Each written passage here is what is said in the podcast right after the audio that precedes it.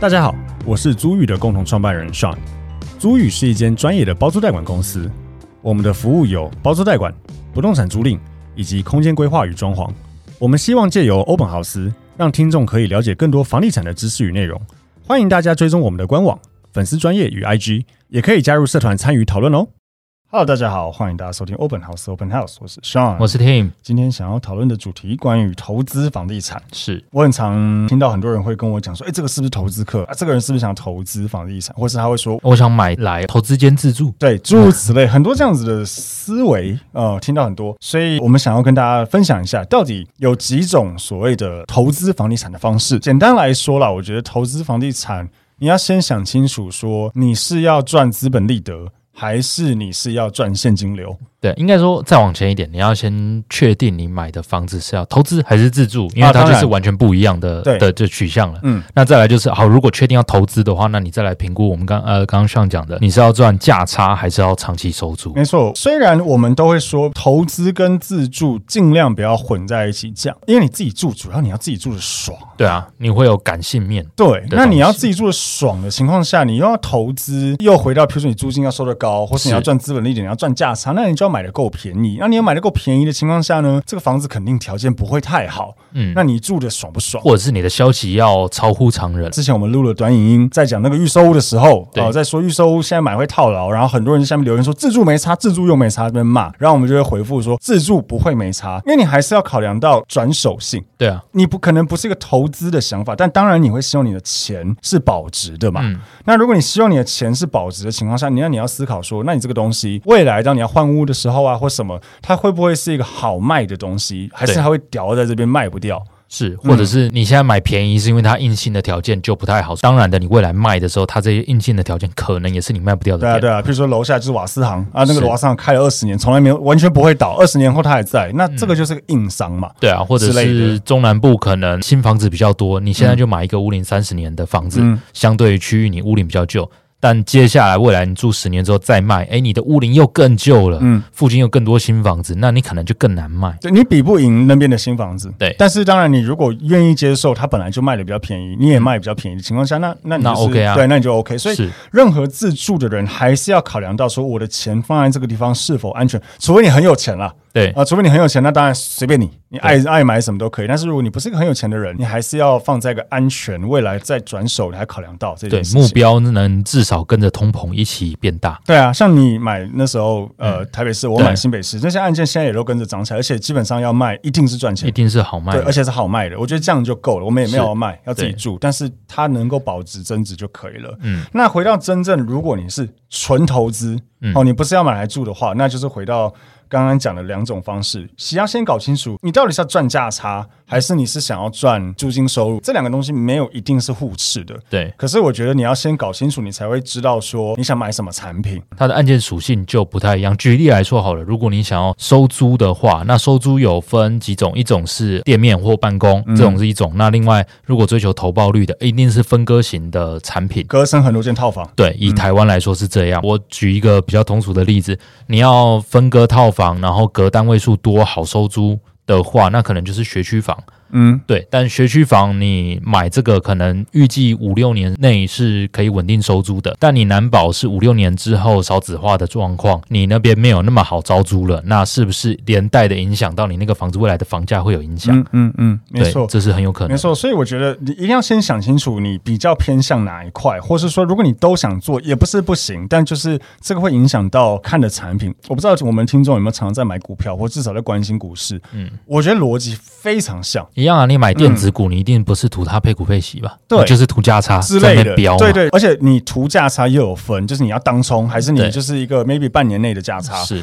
对，如果你是一个图价差的人，其实你大概不会想要买那种金融股，或是像那种什么零零五零零五六对，你大概不会想要买这种东西，因为你图的不是它的高的配息嘛，对你要的是它现在买一张五万，一个月后一张就变八万，你要的是这个。那这样子类型的公司通常。不会是我们讲那种很稳健型的公司嘛？它一定嗯会是涨跌幅比较大的，所以你才赚得到这个价差。相反的，如果你是想要赚每年配息哦、呃固定六趴，对，那你就是一定买那种稳定型的嘛，是啊，稳定获利，它也零没零五有六嘛，对以它股票来说就是五零零五零跟零零五六的差别啊，呃，可以这么可以说这，么对举对例对，所以这个一定还是回到你一开始想要什么，再去看你要买什么。当然，这两个东西没有一定是互斥，嗯对，有就可能嗯跟五六五五跟五六，你要来拿五六做价差，拿五五做配股50配息，也嗯对也可以，不能对说你不行。或是说我有一笔钱，我可能一部分买零零五零，一部分买零零五六对也行啊，我就一部分拿来收租金，一部分拿来赚资本利得。那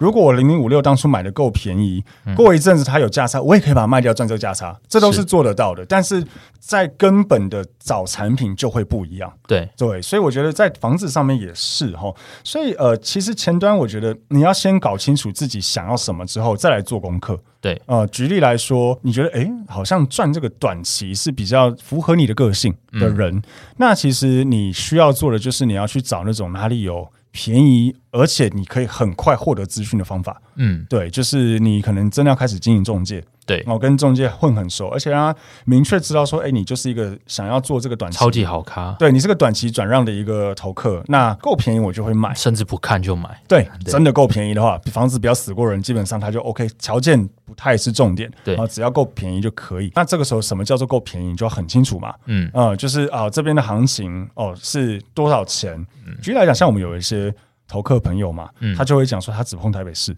对呃新北市他不敢说，因为他没有办法立即不判熟断，对他没办法立即判断这样子叫不叫便宜。嗯一样股票也是，现在一只多少钱，你有没有办法立即判断？哦，这个便宜，还是你没办法判断？如果对你没办法判断，那你就是可能不能买。是啊，对所以你不可能嗯只看股价就知道、哦，这便宜还还贵，因对为你不知道它相对的股数有多少，以及这间公司的整体状况是对多啊，少。对啊，对啊，所以你一定要对那个区域够熟悉，你才可以立刻判断说，OK，这个房子单价在这里算很便宜。譬如说这边区域行情都是五十万一平，哎，它现在只卖三十八，哦对，有便宜。是第二个就是说，这个总价在这边是不是跑得掉了？像呃前几天我听到家人本来去看个房子，在江子翠那边，走路可能两分钟吧，哎嗯对不起，新浦站走路两分钟，那是投客买的，他对买然后立刻拿出来卖，是他才买好像七百九吧，哦二十平，他隔成三房，公寓对啊好像二楼还是三楼，是，这应该闭着眼睛都可以买，闭着眼睛都可以买，对啊我只要看格局，甚至呃没死那过个人，没有重大瑕疵，对 Google 接近图看一下，嗯，可以你就直可以接买了。哎，你想哦，它装潢后，它好像卖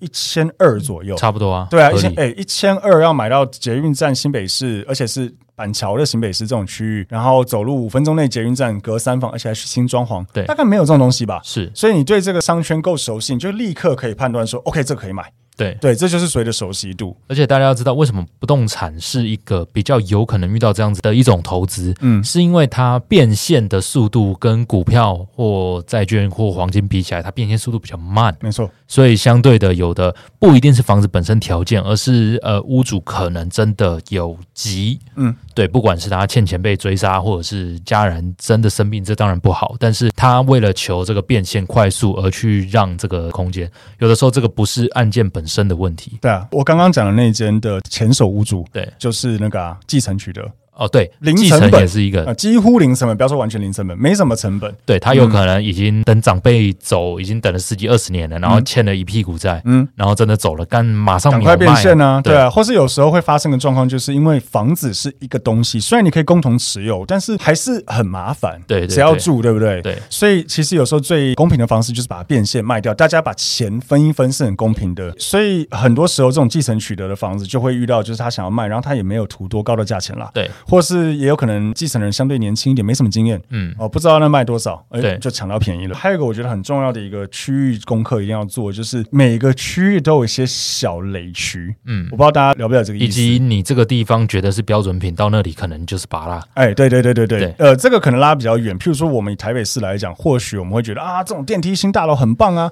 对可是你拉到别的行政区，或甚至别的国家好了，可能大家不喜欢这个产品，大对家啊喜欢住透天，有没有？像台北市，你要是买到蛋黄中心的五十年屋龄公寓，只要条件还 OK，你可能觉得 OK 啦，嗯还卖得掉。你把同样的东西拉到台中去，你可能就之类的卖给鬼。你可能就是没有人要买，对对对它就是不是那边人的喜欢的东对西，所以这个也要考量到。然后还有就是每个行政区都有一个小雷区，比如嗯说像我之前认识一个新北市的投客，他就讲，因为他新北市很熟，他就讲说好像是三重、泸州还哪里，我有点忘了。他就说某一个某几个门牌那附近有很大的变电所，嗯，或是说大家不知道知不知道综合。土城交界金城路那边有一段路，现在好像好一点。那个时候会闻到很浓很浓的那个养，臭味，嗯，好像是养猪还是养鹅还是什么，忘记了对。整条路都臭到爆炸。对，对啊，如果你对那个区域不熟，人家跟你讲，哎、那个金城路几段那里，哎、有一超间很便宜，宜，你就哦好跟隔壁买。巷子差价差多少？对对对，你就立刻买。结果去看才我靠腰，嗯，就不知道这件事情，所以你一定要有这个对区域够熟，小区域的雷区都要知道那之前是谁说不知道三峡哪里有那种海沙屋一条街之类啊。那对啊，对整啊，片都是倾海斜屋一条对一对条街啊，这种的啊，对你只要那个门牌就是啊，全部倾斜，对，所以你一定要有对区域最好有到熟悉到这样。是那这个需要时间累积，你可能要一直跟那些那边的中介打交道，嗯让他们开始跟你说，哎、我跟你讲这边怎么样，或这个大楼很便宜，可是死过人很多，像什么景星大楼之类的，对，你这样子比较不会不小心买到雷了。因为我们刚刚讲的这些东西，除非它真的检测过，或者是呃有被列举在网络上，不然很多、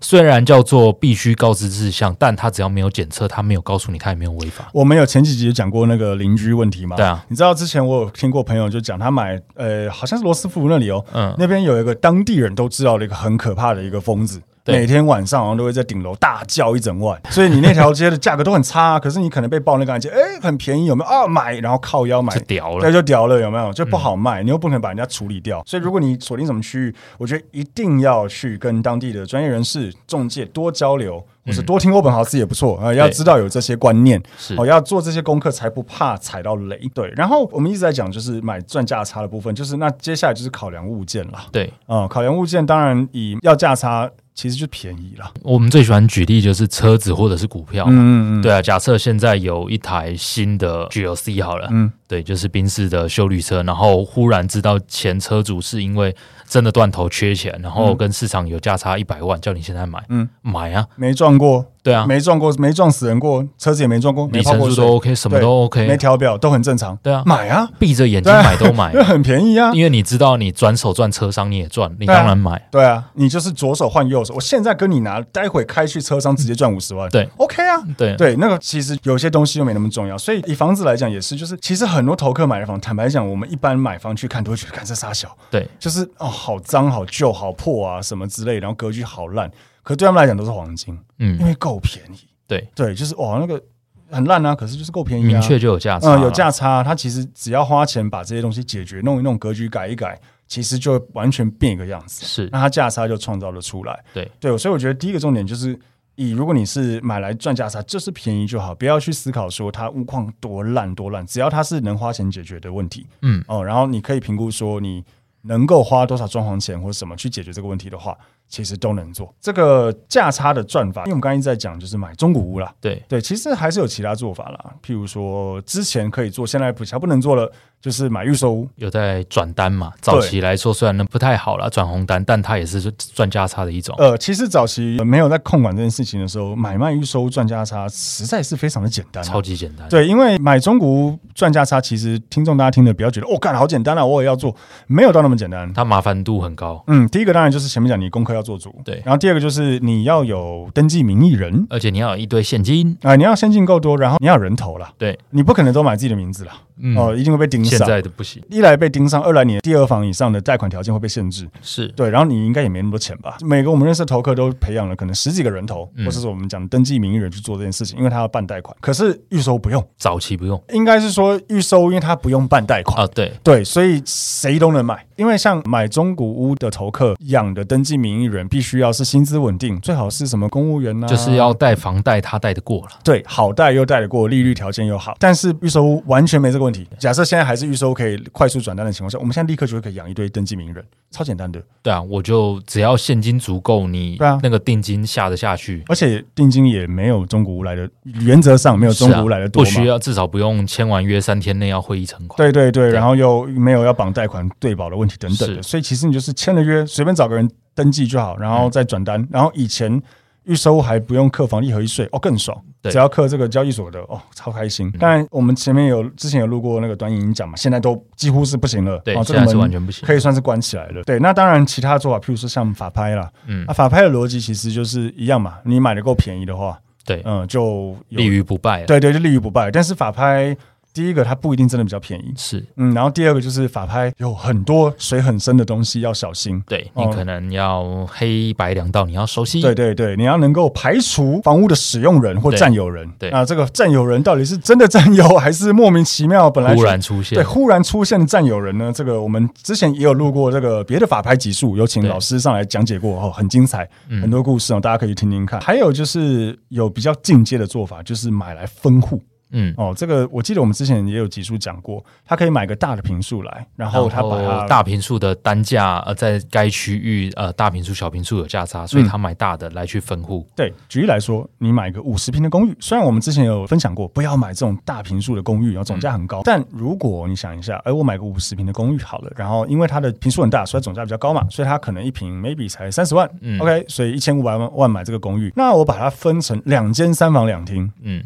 然后比比如说变成一间的权状可能是二十五平左右，嗯，那二十五平你再乘以不要多了，嗯、四十万好了。对，就是一平多十万一了。千万嘛，一平多十万。可是，一千万你买个二十五平三房的公寓，诶，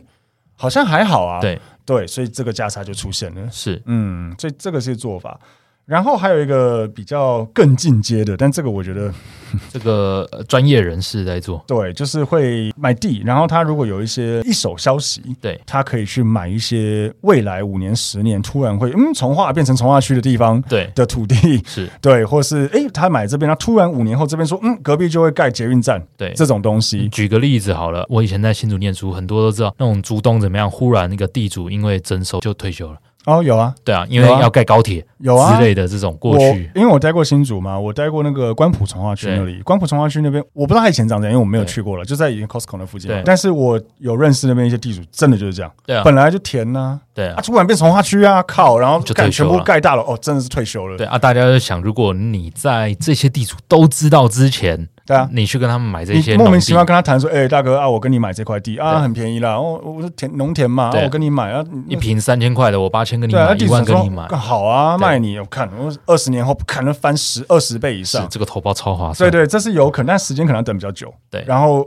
真的不是一般人在干的，对，这个你一定要消息极度嗯极度好。你要有内很内线的消息。对对对，对对，所以这个只能说是比较嗯进阶的做法。有利人士在玩的啦。对对对，好。那我们刚才讲了很多，就是呃所谓的赚资本利的买卖赚价差的做法。那其实另外一种做法就是赚所谓的收租租金嘛，嗯，就是现稳金定流。现金流。对，那早期当然最流行的做法就是买来隔套啦。对，嗯有分几种类型嘛？要么买住宅收租，要效果好就是隔套。嗯，那再来就是买办公，买嗯办公也是一种。那还有另外一种就买店面。对了，但买店店面面也是一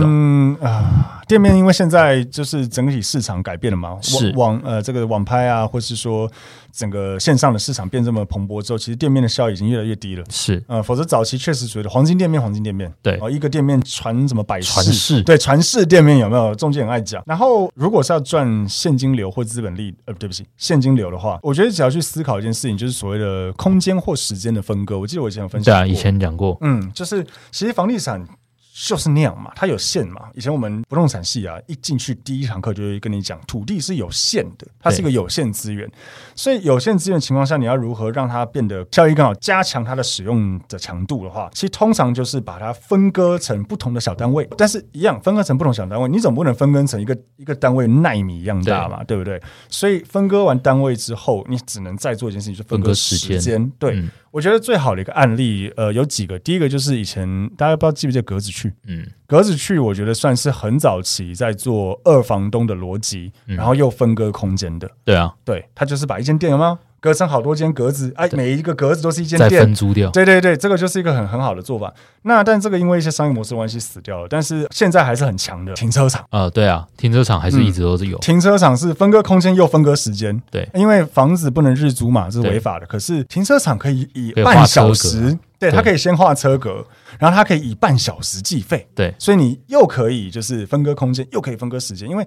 我跟你租这个车位一年，跟我跟你租这个车位一个月，嗯，跟我跟你租这个一个小时，价格是完全不一样的。对啊，这些、嗯呃停车场业者就是跟屋主签好几年，对啊对啊然后对啊他按小时或半小时跟你收费，对啊，对啊，大家只要想嘛，我时间越短，我一定可以收更高的钱，对对嘛？所以我停车场这样子分开来以后，哦，那其实是很赚，而且是维护成本很低。那我们讲回住宅好了，最短是什么？最短就是收三小时 QK 的住宅，那啊，个是对啊，最对短啊，嘛。这也是一种做法对啊。，然后嗯再来就是做一天一天租的饭店饭店嘛。嗯那再来就是做酒店式饭店嘛，嗯，就是一个月一个月的。再来才会是那个呃长期的一般年一租，般房东对租一年，是、嗯那越短的时间，它收费就越高啊、对，所以也因为这样，很多人之前会做一件事情，就是 Airbnb 对嗯日租套房，它的逻辑也是一样，对而我分割空间以外，我再把时间分割，再分割的更细。嗯对对对，所以我按日租给你，我的价钱会更漂亮。对哦，但是日租也有很多问题啦。对哦，第一个它是违法的啦，是简单来说就是这样。在都市计划区的话，你是不能做民宿的，嗯民宿业不行，在呃都市计划用地内，你要做日出租的行为，你只能是饭店。对旅馆，你要有对旅馆牌。对，哦，那旅馆牌拿起来非常的困难。在台湾很困难对啊！呃以现在你要新设立的，不要说旧的，因为嗯大家如果在台北市，可能会有一些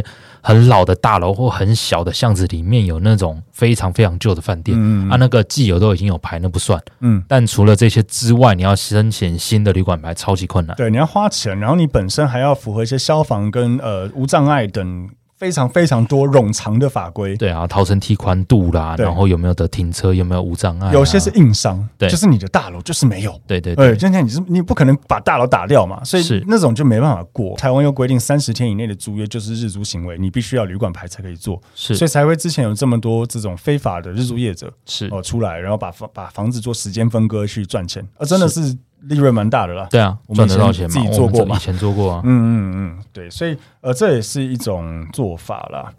那如果你是一般的房东，然后你又不想要走这种有点非法做民宿啦、做 Airbnb 的话，其实你就是变成买来要做收租啦，嗯对啊、啊，收长时间的租金。是那因为早期隔套房比较容易嘛，对现在双北市隔套房真的蛮困难的，呃，麻烦度跟门槛高很多了，没错也是保障租客们的安全了。嗯，然后也是保障大楼本身啦，是啊、你不结能构对结结构啊，你或是楼下嘛，你不能乱搞嘛，所以是现在要买来隔套已经越来越困难的情况下，其实我是真的建议啦， 嗯就是要找专业的业者，是，就好比租遇一样，对，可以找我们。对，就是要找我们，因为我们会帮你评估啦，各位如果买了不动产，然后是要收租的，但实物上你却没有时间管理，那当然这个可以委托给专业的包租代管公司没错去做管理。那当然，相对的我们应该算是有一定专业程度，大家可以指名来找我们。那我们跟大家说明一下包租跟代管的差异好了。首先，包租是我们跟屋主们，你们去租下来房子，我们再转租给一般的租客，这个叫包租。代管是我帮你出租你的房子，帮你管理你的房子，在这管理期间内，针对租金收一定程度的管理费，这个叫做代管。嗯 OK，这是两个实质上的定义完全不一样。那先说包租的部分好了，包租优点是大部分的问题跟租不掉的空窗期，遇到房客要是不缴租金等等，这些都是包租业者自行要去承担的，所以屋主可以免去空窗期的风险他，其实就每个月收钱，对对基对基本上就这样，固定。对，什么都不用做，对我们的部分是，除非房子有本身结构上或者是固定物大型修缮，嗯我们会跟屋主去讨论。但除此之外，屋主真的是完全不用管事啊。嗯，然后代管的话，就比较属于是像刚刚讲的，我们是帮客户做出租跟管理，所以是第一个跟包租最大的核心不同就是代管的话，那个屋主是要负担空窗期的。是对我们没有租掉的时候，我们也不会跟你收钱，但相对的你也没有租金收，呃对跟包租完全不一样。对，然后第二个就是，我觉得，嗯，虽然代管的屋主说真的也没有需要做太多事，也是对固定收钱，但是毕竟，呃，很多修缮东西我们还是会需要跟屋主讨论，对所以我们也不可能先斩后奏嘛，所对以通常都一定是先跟屋主说，哎，这个东西修可能是多少钱，我们帮你评估过，那你嗯 OK 吗、o k 我们再做，是所以比较多这种上面的互动。那包租其实除非是大型的大修缮，否则是一些小修缮，其实都是我们自己会承担对掉啊，，包租一所定以都是我们自己我处们也理不掉用。问屋主，对哦，我们就自己处理。然后再出租也是，因为包租我们是二房东，所以只要在合法的范围之下，我们想怎么租都可以嘛。对啊，只要不是非法对的短于三十天的出租，对基本对上对我们都可以去处理。对，所以我们也不用问屋主，我们就自己租就好。可是是如果是代管，就变成说，哎，房客的背景啊、条件啊、租金啊，全部我们都要问过屋主，他 OK，、我们才会执行。嗯对哦，所以这个屋主的嗯在代管的时候，我觉得他的这个投入度还是会高一点点啦。是。嗯，那我们讲最实质面的屋主到底呃包租跟代管要付的费用是多少好了？嗯以包租来讲，我们会跟屋主承租的租金一定是目前市场行情可能五折、六折、七折，这个要看每个案件的条件状嗯况，我们去跟屋主做一个包租的价格。那代管的部分，我们收取的代管费，我们公司是百分之十五嗯的代管费。那大家一定觉得说，那神经病能够十五趴，谁要被人家抽三四十趴？嗯，但现实面会遇到，举例来说，前两年的疫情情况之下，哦，对，完全租不掉。嗯诶，那如果我是包租的案件，我还是要照一开始讲好的租金，固定付租金给你啊。嗯，对啊。那当然，这种疫情不常遇到，但是真的遇到了，至少屋主他还是有稳定的租金收入。是，我觉得很常遇到的包租的状态，其实是这个房子真的破旧到个不行。对，然后屋主他也没有钱装潢，对所以这个时候他要如何把这个房出租，其实就是给这种业者，是因为包租业者他只要跟你租的够便宜的话，他其实是愿意自己花钱装潢的，因为他有是价差可以做得出来。对对，所以如果这种烂到一个，我们看过很多嘛，那个真是跟鬼屋一样，在市场上你要租给一般自住客，几乎是不可能会有人跟你是租的情况下，其实你给包租业者，反正他包下来会自己可能打个十年约，嗯然后他会花一些钱装潢起来之后，他再自己转租，啊，你至少有钱可以收，是，嗯。这也是一种包租的方式啊。没错，然后代管，其实我个人觉得，所有房东其实都适合给代管公司，我是对啊认真这样觉得，而且显然政府也这样觉得，对啊，对不然不会给这么多优惠啊。对啊，政府也不管是给你税负的优惠，或是政府现在在推社会住宅，其实也是同样的逻辑。嗯哦、其实屋主不应该都是自己处理啦。之前举个例子，就是你可以想象说，如果所有的贷款、借款，不管是房贷也好，什么都是私人贷款嘛，对啊，哦，那多恐怖啊！是哦，贷款都是跟那个钱庄贷有没有？对然后私下大家签一签，靠，是啊这很恐怖哎、对没有任何法律可以管，然后大家就是爱怎样怎样，欠钱就把你砍了，不能啊！但租屋市场就是这租样。上现在就这样啊，对就是大家自己就是呃签一签啊，什么条约条约自己大家写一写，对啊，其实政府根本不知道有这个租约存在嘛，是所以他当然无法可管这个东西。对政府对这个是很头痛，所以他才会一直推像我们这样子的包租代管的服务或是业者，他希望所有的屋主们其实在出租房子的时候。都一定要透过专业的业者来讲。那专业业者的好处当然是，第一个政府可以管得到，嗯你不能乱搞嘛。对对你政府也管得到你。那第二个就是本身这个业者也会注意自己的品牌形象，他是还是要能够在一个公正、很公开的一个情况下去帮大家做服务，对啊他不能就是真的把你给砍了之类的是。对，所以总结这件事情就是要推得像日本那样，对，已开发国家其实大部分也都是给物管了，不一定是日本、欧美也是、啊，欧美也都是啊，嗯全部都是就是给业者 agent 在做处理。对，不要就是有屋主跟房客之间这种私约，对其实是很不好的。是那在这边也打个小广告，如果大家想要找我们包租代管或代租代管或空间规划的服务的话，可以点开资讯栏加入我们的 Line 的咨询。好，那我们再来回到我们的录音主题。我有想到一个啦，就是如果你真的是比较想要现金投报的话，其实是可以考虑买地上权的房子了。呃啊、有啦，像嗯以台北市最出名的就金站嘛，对啊金金站啊的投报高啊，嗯，但是它不是永久权状，对啊，对啊，就是到一个点你要换，你要要还还回去回去了嘛。也因为这样，所以他买的价格比较便宜。对啊，他真的可以租的蛮贵的。是对，所以这个租金投报就会比较高了。嗯那不然就是因为坦白讲，台湾整体的租金投报率不是太高，嗯啊、所以如果真的很想赚租金投报的话，有可能要变成是买海外，对不然就是嗯用 REITs 的方式，就是嗯买所谓的不动产债券。对。嗯，但台湾有，我也是刚刚查才知道，台湾也有 REIT，但台湾不是很流行。蛮不流行的。对美股好像蛮流行的，美对不股对有。啊，我就买欧啊，欧嘛欧很有名。对那嗯它还有很多主题式的美股 REIT，我还有买一个是以退休机构或者是收医疗的案子嗯去买的 REIT，、还有那种专门盖伺服器出租给大型的独角兽公司的 REIT、哦，也有。是是是，对各种不同类型的嗯 REITs，、嗯美股美股很多啦。这边我也分享一下，就是我觉得如果买 REITs 的话，真的要它是债券的形式，是可以简单容易转让的。对，因为应该说证券了，啊，证券，对对对对，对证券不是债券，因为早期其实现在我知道海外、嗯东南亚有人在玩这个东西，好像英国也有吧，忘记，反正就是有些人会把。一个空间分割成很多的权状，权状，或是很多个持有人。嗯像我们办公室附最近就有一个附近就有一个非常非常有名的案例，就是芝麻酒店，嗯嗯，就是在那个大家听众可能知道，在那个信义路跟安和路口，对，有一个超大的一个方方正正看起来烂尾楼超超级废墟的一个烂房子，那个就是以前的芝麻酒店。它为什么会出问题？以及大家就会讲说，为什么不都跟那个地点那么好？就是因为他当初就是想要把它变成。很多人都可以投资这个饭店，而且它是投资，就算它是真的持有一部分的产权的哦。对，所以当你持有产权，你就会想到一个很大的问题：房子的转售比较慢，它不像嗯呃变现难度很高。它不像证券，就是基本上蛮有可能说卖就卖，只要有人愿意接受，很快嘛。房子你要转让没那么容易。那当一个房子有两百个所有权人的时候，对，其实问题就很大了。然后也因为酒店经营不善倒掉以后，这个房子有两百个，我随便讲，我不知道是不是两百个，整个这个房子有两百个所有权人，嗯你要怎么谈都跟，看对啊超困难。没办法谈，而且呃年代久远了，这两百个人可能变四百个对，人，会无限开始发散，有没有？对继承人一堆，变越来越多，现在可能一千个所有权人，我、哦看那个真的不用谈，而且可能一堆都在国外，根本找不到人。对对，所以为什么那个地方烂，一直烂尾到现在，就是没有办法都跟？我觉得最大的原因就是这种。是啊，嗯，包括我之前待过的海外的房地产公司，东也南会亚这，样子玩，他有玩一个这个，后来上新闻，是啊，那个老板也被抓走。对对，就是泰国啦，他弄了一个嗯，也是饭店，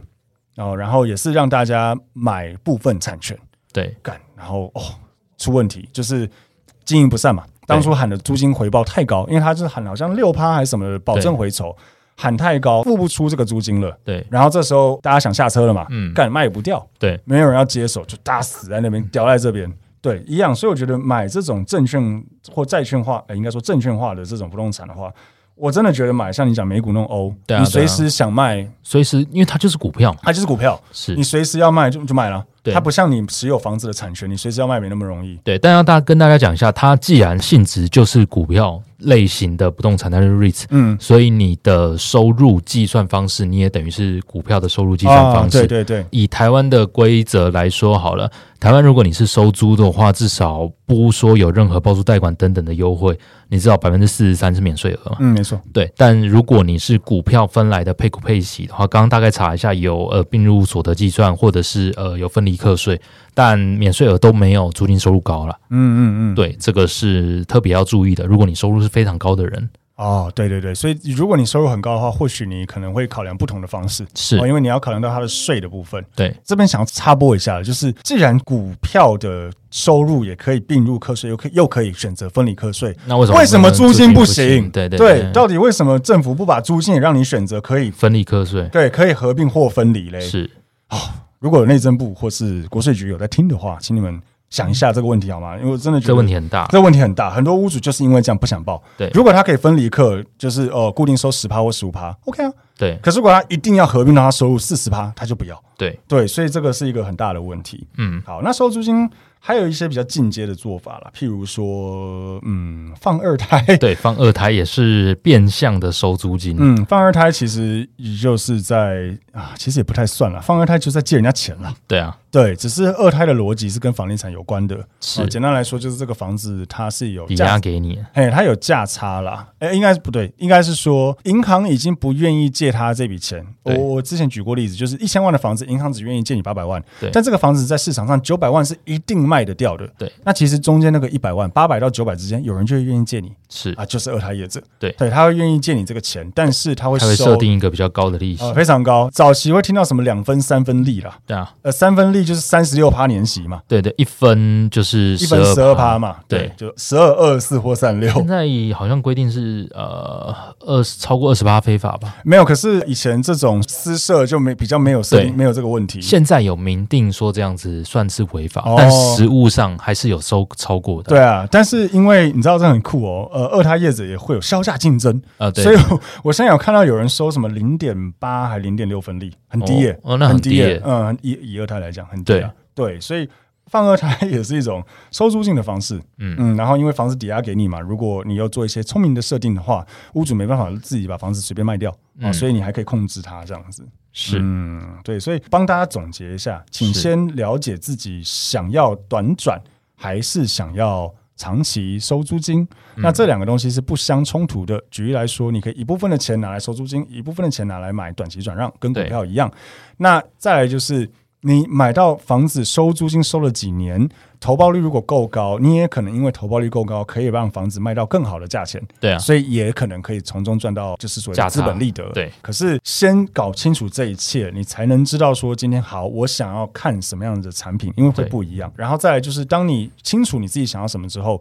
请你做好功课，了解你的区域。譬如说，你可以设定我的预算就多少，所以可能台北市我不行，可能新北市我可以。那你就设定这些区域，好好的做功课去找那边的案件因。为不动产投资真的是一个很大的，你不是像股票，如果一个呃三姑六婶跟你说，哎、现在红海很低可以进，嗯下个礼拜一定涨，嗯啊，你冲进去买，你了不起就是那几张就是多少，对，没没有人要你一次买个什么三百万的的对红海、啊，对对你不要没用这样嘛，你可以买个几张就好嘛，一对啊张两张看看啊，赔了就算了，反正红海不会倒嘛。而且赔了至少你要卖掉，你一定卖得掉。对你一定可以快速变现，对或大不了就放着收租嘛，就是你放着慢慢等它配息，配到你的成本被稀释掉为止。对但房地产是，如果你买到一个屌赛的，你可能真的是卖不你掉可。能还要缴贷款，对，然后你租可能也不好租，对干，那个问题超多的，超麻对烦。啊，你可能买了发现哦没有钱装潢了，靠，那你要怎样？这真的不是你想要卖就一定卖得掉。大家一定要记得，房子的转变线的速度跟麻烦度高很多，对嗯所以它不像股票一样，虽然它逻辑类似，可是一定要记得它还是本质上不同的东西。我记得在会计的那个呃项目里面，不动产本来就不算是那个流动资产了，哦，对对对，对啊，它是固定资产，对它，它不是一个那么快变现的东西。是对，所以只要把这些要点记住，然后做好你的功课，真的是跟当地的中介或是一些业者们多熟悉，然后多听听我们的节目，我们都讲很多这方面的东西。嗯然后其实有可能你就可以开始慢慢踏入了这个投资房地产的一步。是对，然后如果你是自助客的话，只要记得，就除非你真的很有钱，完全不在意你多少钱烧掉、喷掉都没关系。对否则如果你是一个相对没那么有钱的人，还是要记得你买自住的房子，考量一下它是不是一个会至少保值的东西。是。我觉得这是很重要的。那以上就是我们针对这一集分享的内容，希望大家会喜欢我们分享的内容跟主题。那一样希望请大家每周一四收听欧本豪斯，我们近期会持续推出 Short 等等的短影音在 IG 跟 TikTok 上面。然后，如果对我们的节目有任何的评价，欢迎在 Apple Podcast 或 Spotify 给我们五星好评，没错然后写下你的想法。那我们如果是不错的问题，我们也会做一集专门的内容来回复你。对，而且大家的评价其实我们都会看，所以呃，之前几集也有讲过，如果大家有什么建议的话，哈、一定可以在上面写。嗯好的建议我们一定会吸取。那如果是一些批评也没关系，我们嗯当然希望可以把节目做得越来越好。是 OK，那我们今天节目就到这边，谢谢大家，好，拜拜